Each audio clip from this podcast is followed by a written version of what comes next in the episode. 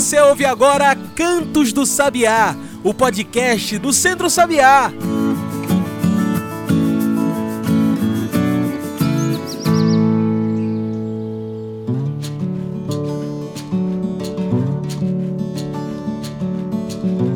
Olá a todos e todas que nos ouvem agora pelo Spotify e demais plataformas. Eu sou João Lucas e está começando agora o Cantos do Sabiá, o nosso podcast semanal sobre o campo, a cidade e o mundo. Cantos do Sabiá é o podcast do Centro Sabiá. Então, se quiser receber toda semana um episódio novo, segue a gente aqui. Aproveita e abre o seu Instagram, Twitter, Facebook e procure por Centro Sabiá por lá você se informa sobre tudo o que o Centro Sabiá está fazendo. Inclusive, a gente já abre o programa de hoje falando sobre a emenda participativa 2022 que o Centro Sabiá venceu. E tudo isso graças a você, graças ao seu voto. Então, escuta aí sobre essa emenda participativa 2022. Vencemos a emenda participativa 2022 do deputado federal Túlio Gadelha. O Centro Sabiá encaminhou a proposta da Escola de Agroecologia Urbana e Cozinha Saudável da RMR em parceria com o MTST-PE e a UFRPE. Pedimos o seu voto para acessar a emenda parlamentar do deputado federal Túlio Gadelha e você chegou junto. Muito obrigado por ter votado em nosso projeto. Juntos e juntas, nós conseguimos vencer. E para falar dessa vitória, ouvimos agora o coordenador de mobilização social do Centro Sabiá, Carlos Magno. Vamos ouvir. Eu sou Carlos Magno, sou coordenador de mobilização social do Centro Sabiá e estou passando aqui hoje para fazer um super agradecimento a cada um e a cada uma de vocês que votaram na semana passada na nossa emenda participativa que estava concorrendo dentro do processo de emendas do deputado Túlio Gadelha. Então queria dizer a vocês que nós conseguimos aproximadamente 2 mil votos, ou seja, 2 mil pessoas que acreditaram na nossa proposta da construção de uma escola de agroecologia, agricultura urbana e comida saudável na região metropolitana do Recife. Isso é um trabalho que nós queremos fazer em parceria com o MTST e com a Universidade Federal Rural de Pernambuco. Então, Desde já agradecer profundamente a cada um de vocês que confiaram na gente. Sem vocês a gente não conseguiria fazer isso. Agradecer também a nossa equipe do Sabiá, que fez uma super mobilização e que conseguiu também esses resultados. Então, um beijo para cada um de vocês. Obrigado. Quer saber mais dessa emenda e das ações do Centro Sabiá? Passe em nosso site e confira. Acesse www.centrosabiá.org.br. Campo e cidade juntos na luta contra a fome.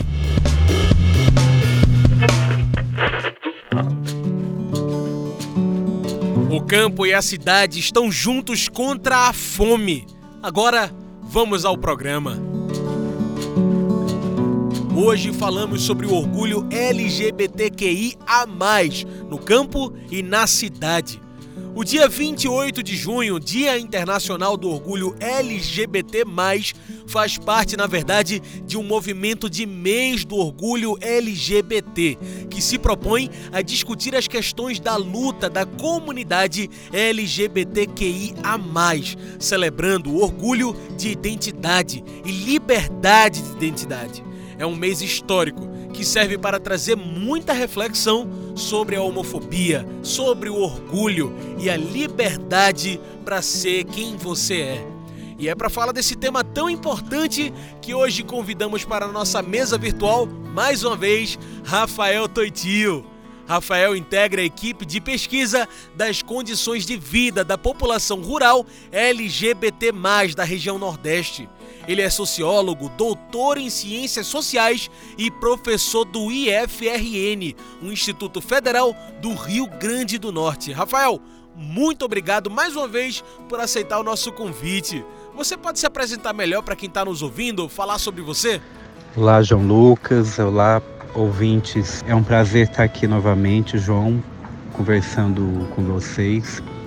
Então, meu nome é Rafael Toitinho, eu sou professor de Sociologia do Instituto Federal do Rio Grande do Norte e sou doutor em Ciências Sociais pela Universidade Estadual de Campinas. E para a gente cair de cabeça nessa discussão, Rafael, qual a importância de uma data como essa, o dia 28 de junho, Dia Internacional do Orgulho LGBT+, e qual o significado desse mês? Então, João, é, essa data, né, do dia 28 de junho, né, é conhecida então não só como o Dia do Orgulho, né, LGBT+, mas também é, marca aí, historicamente o início do moderno movimento, né, que a gente chamava de movimento homossexual, hoje movimento LGBT, LGBT+, LGBTQIAP+. E essa data, né, no dia 28, foi quando ocorreu né, uma rebelião num bar gay que chamava Stonewall Inn, em Nova York, né, que era um bar que sofria muita investida violenta da polícia né, e eram violentados pela sociedade de diversas formas.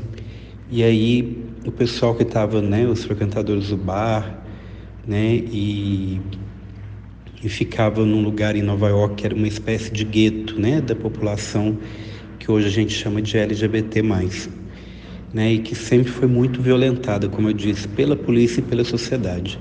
E aí foi um momento, né, a primeira vez né, que houve é, uma reação né, é, mais contundente, mais violenta, né, contra a discriminação, contra o preconceito, né, e que marca né, é, uma nova forma de fazer de movimento, né, de, de demandar direitos civis, né, mas de também demandar reconhecimento né, da sua identidade, da sua expressão sexual e de gênero. Né? Então, é, se a sociedade, durante a boa parte do século XX, né, as sociedades ocidentais, consideravam né, que a homossexualidade, a transexualidade né, eram é, casos de polícia né, ou de tratamento médico, né, de tratamento forçado, em, sanatórios, manicômios, né? Então esse momento vai surgir um movimento em que isso não só vai ser denunciado, né, mas vai ser combatido de forma veemente. A gente tem que lembrar que o próprio Estado né, perseguia as pessoas LGBTQIA+. Né, perseguiam, encarceravam, torturavam, e a sociedade também, né, como um todo.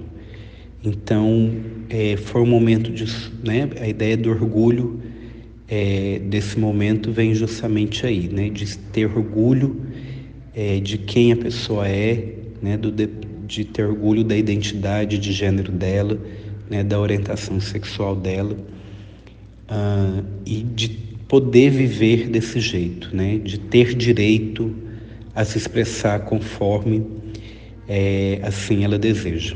E o que é essa luta? Quando a gente fala da causa LGBTQIA, do que, que a gente está falando e por que é importante falar disso, Rafael? É importante falar sobre isso, né, para a gente pensar né, a sociedade que a gente vive, para a gente pensar as questões relacionadas à democracia, né, à liberdade, à igualdade. Né? Então, tem aí uma reivindicação né, dessa causa que é a, a, a livre expressão né, sexual, a livre expressão de gênero, né, tem uma questão da igualdade de tratamento, né, as pessoas não heterossexuais querem também ser tratadas como igual né, em sociedade. Né, então, é, se a gente hoje não tem mais leis né, que proíbe, por exemplo, a homossexualidade, a transexualidade, né, que proíba a diversidade sexual e de gênero, né, mas a gente vê que ainda culturalmente, né, politicamente, é, essas pessoas são marginalizadas, essas pessoas são alvo de opressão. Né? Então, é, a LGBTfobia, né, o preconceito contra as pessoas LGBTQIA+, né? Então a LGBTfobia não é só algo que está ainda é muito arraigado na nossa sociedade e na gente, nas pessoas, como continua né, promovendo é, opressão, discriminação, violência né, e até mortes, né, extermínios né, dessas pessoas que fogem do padrão heterossexual. Né? Então, é, essa causa tem a ver com isso, né, com a questão da liberdade, da igualdade, né, e de também é, de trazer à tona na sociedade né, o fato de que tanto a sexualidade quanto o gênero são relações sociais, né, que é, essas questões são historicamente construídas, né, culturalmente construídas, que justamente por isso a gente é, pode construir um mundo de respeito, de reconhecimento, né, um mundo em que as pessoas não sejam hierarquizadas pela sua expressão sexual, pela sua expressão de gênero, né, e isso vale também para outras questões, né, para a questão é, étnica, racial, de classe, etc. Apesar da intensa luta, tanto por espaço quanto por informação, a gente sabe que infelizmente a violência contra lésbicas, gays, bissexuais, travestis é muito grande no Brasil. Dados obtidos pelo Disque 100 mostram que grande parte das denúncias são de violência psicológica, discriminação e violência física. Por que é que isso ainda acontece, Rafael? Por que ainda vivemos em meio a tanta LGBTfobia? É, infelizmente a gente vive num mundo né, em que há muita informação, mas também há muita desinformação, muitas mentiras, né, muitos preconceitos. Né? Como eu disse, está é, tá arraigado, está né, tá incorporado na gente né, essa cultura nossa, que é uma cultura também LGBTfóbica, machista, racista. Né? Então, é, não é somente uma herança, mas é algo que faz sentido ainda para as pessoas hoje. Né? Ainda é, tem muita gente que acha que quem está na diversidade sexual e de gênero né, é, tem parte com demônio, né, ou que é uma pessoa é, degenerada que é uma pessoa menos humana, que é uma pessoa que tem menos direito, né, que é uma pessoa que está pecando, enfim, né, são vários adjetivos aí ruins, né, que é atribuída à população LGBTQIA+, né, e que é, vai reproduzindo, refazendo o preconceito, a discriminação, né, e aí é, a violência é constante, inclusive a violência, pelos dados que a gente tem, tem se aumentado nos últimos anos, né? Então, mesmo com todas as campanhas, com todas as é, é, os avanços, né, em relação aos direitos, às políticas, né, ainda é muito grande, né, a, a, a visão de mundo, né, que que coloca né, as pessoas heterossexuais, né, é, como as pessoas, as únicas pessoas legítimas né, de viverem, as únicas pessoas legítimas de se expressarem, né, as únicas pessoas é, legítimas de construírem uma família. Né? Então, é, por mais que seja uma herança, né, ainda é algo que faz sentido para as pessoas, infelizmente. Né? Então a gente está vivendo aí hoje na sociedade um embate né, público, né, no sentido que está visível, né, que está nas rádios, na TV, está no, no Estado, está no governo, está nas universidades, nas escolas, né, mas o embate né, dessas, pelo menos duas formas de vida aí, né? Uma que defende diversidade sexual e de gênero, né? E a outra que defende o extermínio ou pelo menos o abafamento, a invisibilidade, né? da, da diversidade sexual e de gênero. E para quem vive no campo, longe dos centros urbanos, a situação também é assim. Quais são os desafios do orgulho LGBT no campo? É, no caso da população LGBT+, que vive no meio rural, né, que vive no campo, é, ela sofre com uma coisa a mais aí do, né, em relação ao preconceito, que é a invisibilidade.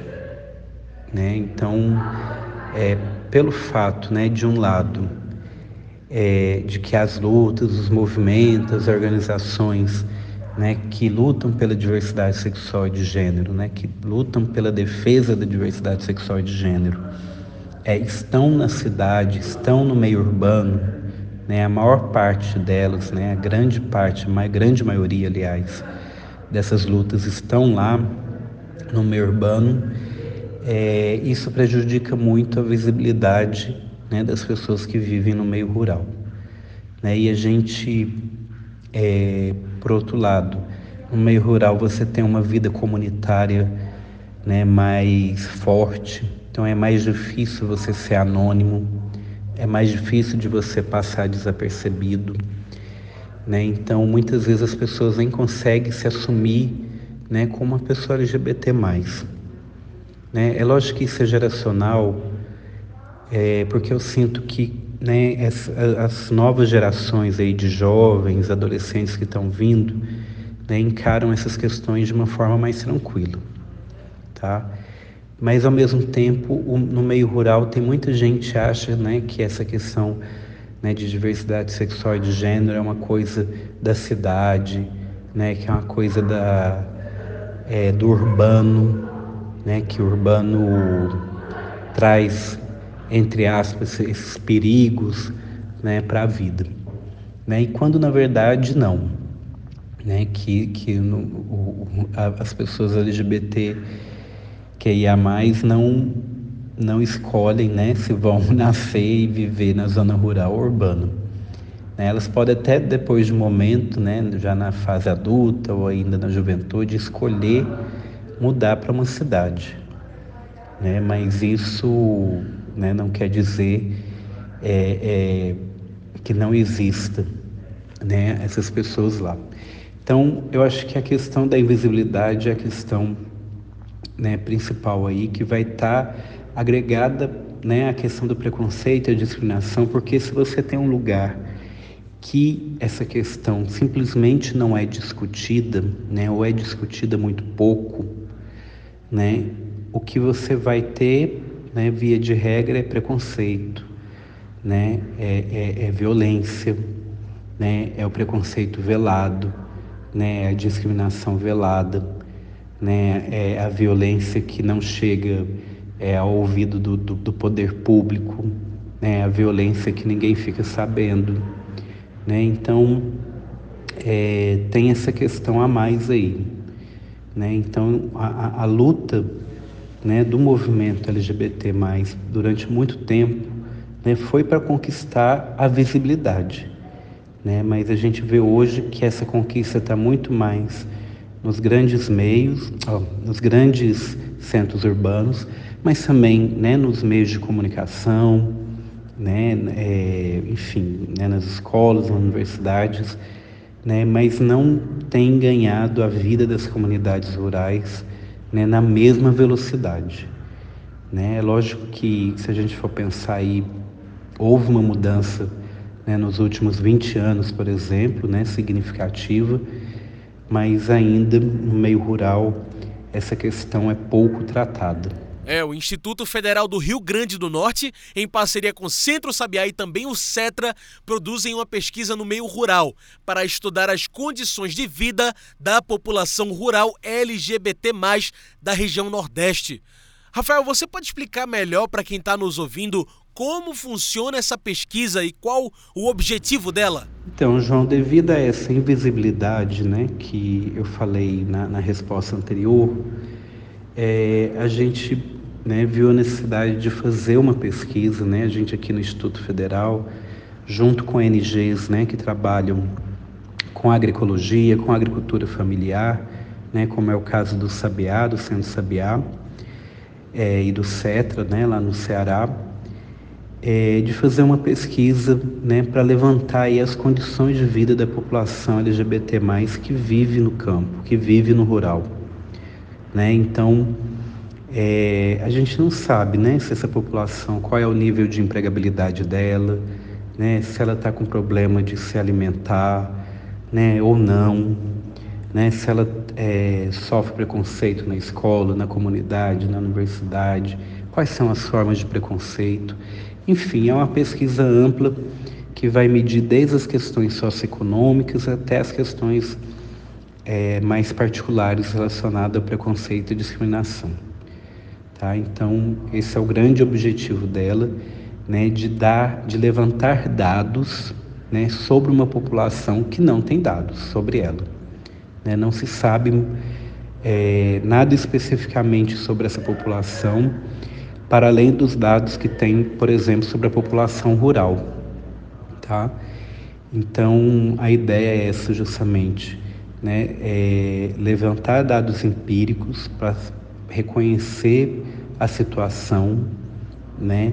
reconhecer se há problemas ou não, desafios ou não, né? e daí pensar em ações políticas, né? públicas e privadas, para enfrentar né? a invisibilidade, o preconceito é, que a população LGBT vive no meio rural. E como que essa pesquisa das condições de vida da população LGBTQIA+ do campo pode ajudar no enfrentamento aos preconceitos e discriminações que já são vividos atualmente no campo? É, justamente, João, que foi o final da minha, da minha resposta, né? Que é isso, né? É, é, quando a gente traz luz esse problema, né? A gente só consegue enfrentar um problema se a gente é, tem algum estudo, né? A gente tem informações, né? Sobre esse problema, né? Então, enquanto a gente né, trata a população rural, né? Tudo como pessoas heterossexuais, vamos dizer assim, né? E não põe esse corte, né? Relacionado à diversidade sexual e de gênero, né? Não tem jeito da gente saber se tem algum problema ali ou não, né? Então, na medida que a gente levanta informação, né, a gente pode promover ações, né, não só para justificar a ação, né, se for o caso, mas também para saber qual é o tipo de ação. Né, se é um problema, por exemplo, relacionado ao emprego, ao acesso à terra, né, se é um problema relacionado à escolaridade, se é um problema relacionado à saúde, né, o acesso à saúde né, a população é, LGBT+, sobretudo as pessoas transexuais, travestis, né, tem muita dificuldade de acessar né, a saúde pública. Né? Então, se a gente pegar no interior é, essa facilidade, aliás, desculpa, essa dificuldade pode aumentar, né? porque ali não vai ter, é, por exemplo, uma ouvidoria né? Ali não vai ter um órgão, uma defensoria pública que você possa procurar, né? Para denunciar algum caso de, de preconceito ou discriminação. Tá? Então pode ser um problema também que as pessoas não estão aceitando né, a, a, sua expressão sexual e de gênero na sua comunidade, né, na comunidade que você vive. Então tem N problemas aí que a gente precisa descobrir, né? mas para isso a gente precisa levantar informações, precisa levantar dados, daí a ideia da pesquisa. Apesar de tudo que discutimos até aqui, Rafael, é possível celebrar o orgulho LGBTQIA+ no Brasil? É possível ser livre para ser quem realmente é?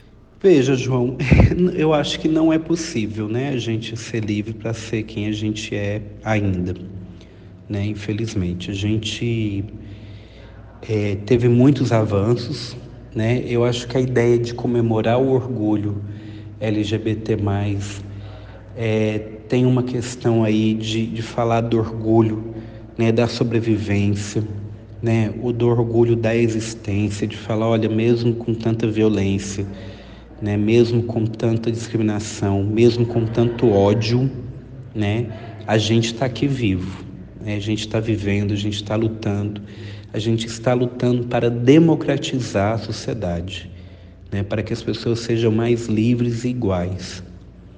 Então, o orgulho vem nesse sentido, né? É, é lógico que ainda o orgulho de ser quem a gente é, né?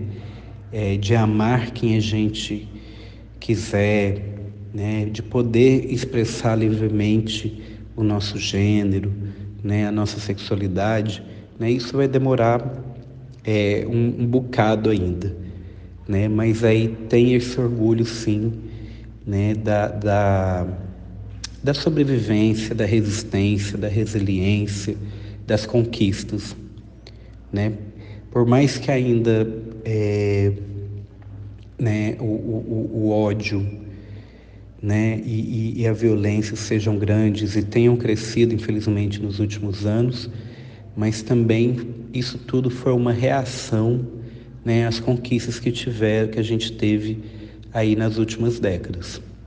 Tá? Então, é, por mais que a gente tenha motivo né, para né, ainda reivindicar, né, para chorar, né, precisamos chorar né, os nossos mortos, as nossas mortas, né, as pessoas que são exterminadas, né, as pessoas que são violentadas, né, mas a gente precisa também comemorar aquilo que a gente foi conquistado, aquilo que, aquilo que foi conquistado, né, e comemorar a nossa existência. É isso, muito bem.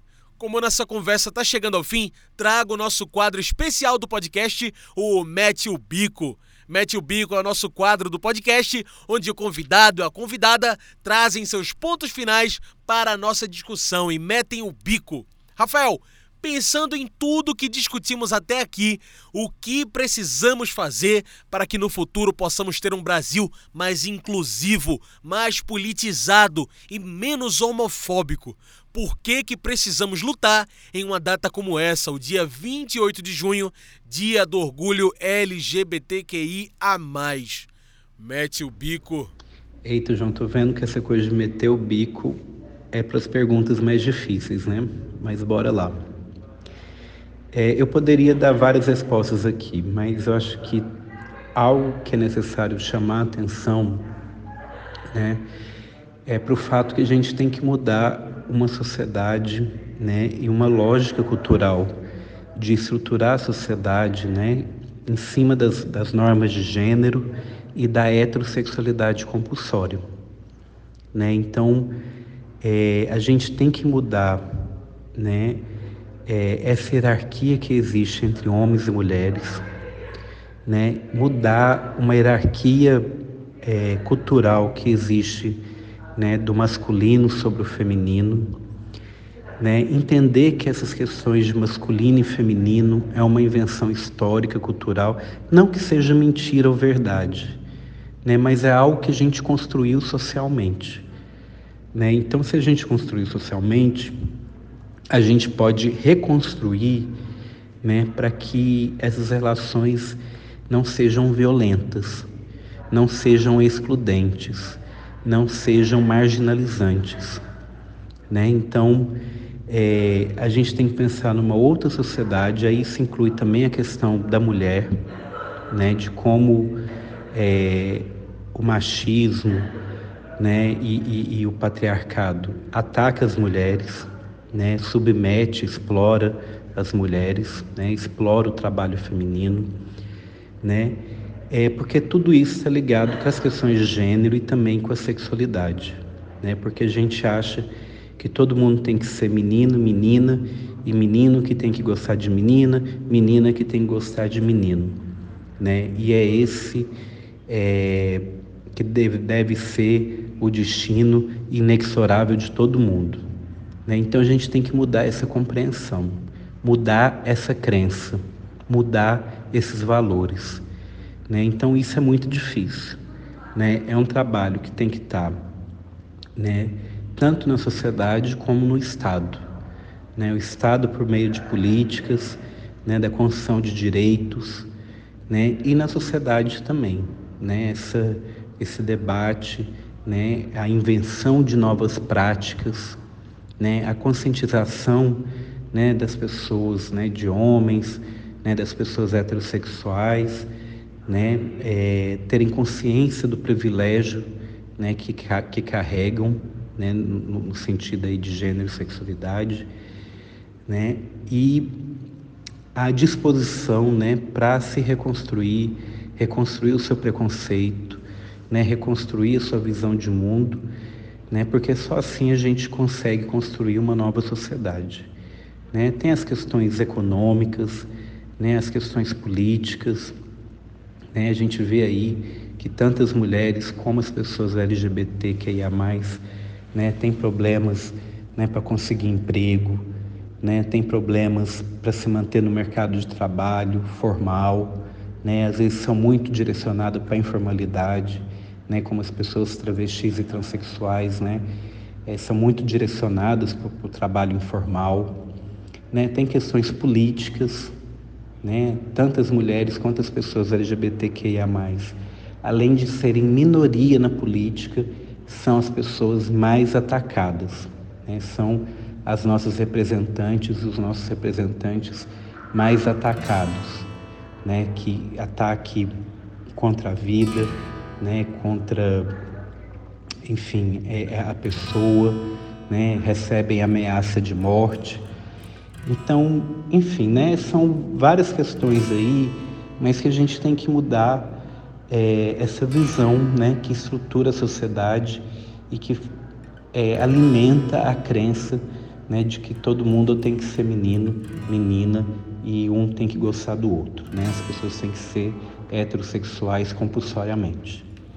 Então, enfim, é uma nova forma de vida, um novo, uma nova cultura que tem que ser construída e que a gente está construindo é, né, é lógico que a gente está nessa disputa aí né, com o conservadorismo, com o neofascismo, né, com a LGBTfobia, com o machismo, com o racismo, mas é na disputa que vai nascer um novo mundo.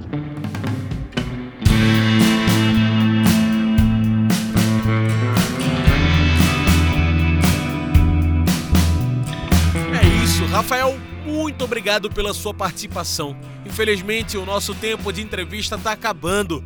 Tem alguma consideração final que você gostaria de deixar e como que as pessoas que nos ouvem podem participar também da pesquisa das condições de vida da população rural LGBT+ da região Nordeste? João, eu só gostaria de agradecer pelo espaço, pelo debate, parabenizar o podcast, né, pela iniciativa é, e pedir encarecidamente quem estiver ouvindo a gente, né, se for do meio rural, se for uma pessoa LGBT, né, ou se conhece uma pessoa LGBT, que vive no meio rural, né, de falar e passar o endereço da nossa pesquisa. Né, que a pessoa mesmo pode entrar no site e responder o formulário. Né? Então é só acessar LGBT Rural www.ifrn.edu.br. Tudo junto, vou repetir. lgbtrural.ca.ifrn.edu.br. A participação de cada pessoa né, é muito importante. Como eu disse, é uma população invisibilizada, então até para a gente chegar nela é complicado. Né? A gente tem muitos é, desafios, empecilhos aí, né? Às vezes a pessoa nem consegue se assumir como tal por conta do preconceito que ela vive. Então, se você conhece uma pessoa que já se assumiu, né, que é, pode contribuir para levantar mais informações sobre a população que ela faz parte, por favor, envie para ela, ou se for o caso, você mesmo responde, né, se você for uma pessoa LGBT mais no campo. Gratidão, João. Um beijo para todo mundo. Então tá aí, muito obrigado mais uma vez pela sua participação, Rafael. Gente, hoje conversei com Rafael Toitio. Rafael integra a equipe de pesquisa das condições de vida da população rural LGBT+, da região Nordeste. Ele é sociólogo, doutor em ciências sociais e professor do IFRN, o Instituto Federal do Rio Grande do Norte. Então é isso, pessoal. O Cantos do Sabiá fica por aqui, mas o Centro Sabiá continua. Saiba tudo o que estamos fazendo acessando o nosso site. Anota aí: www.centrosabiá.org.br. Fique por dentro de tudo. E esse foi o Cantos do Sabiá, uma produção do Núcleo de Comunicação do Centro Sabiá, com a minha locução, João Lucas. Tchau, pessoal. E até o próximo Cantos do Sabiá. A gente se encontra na semana que vem.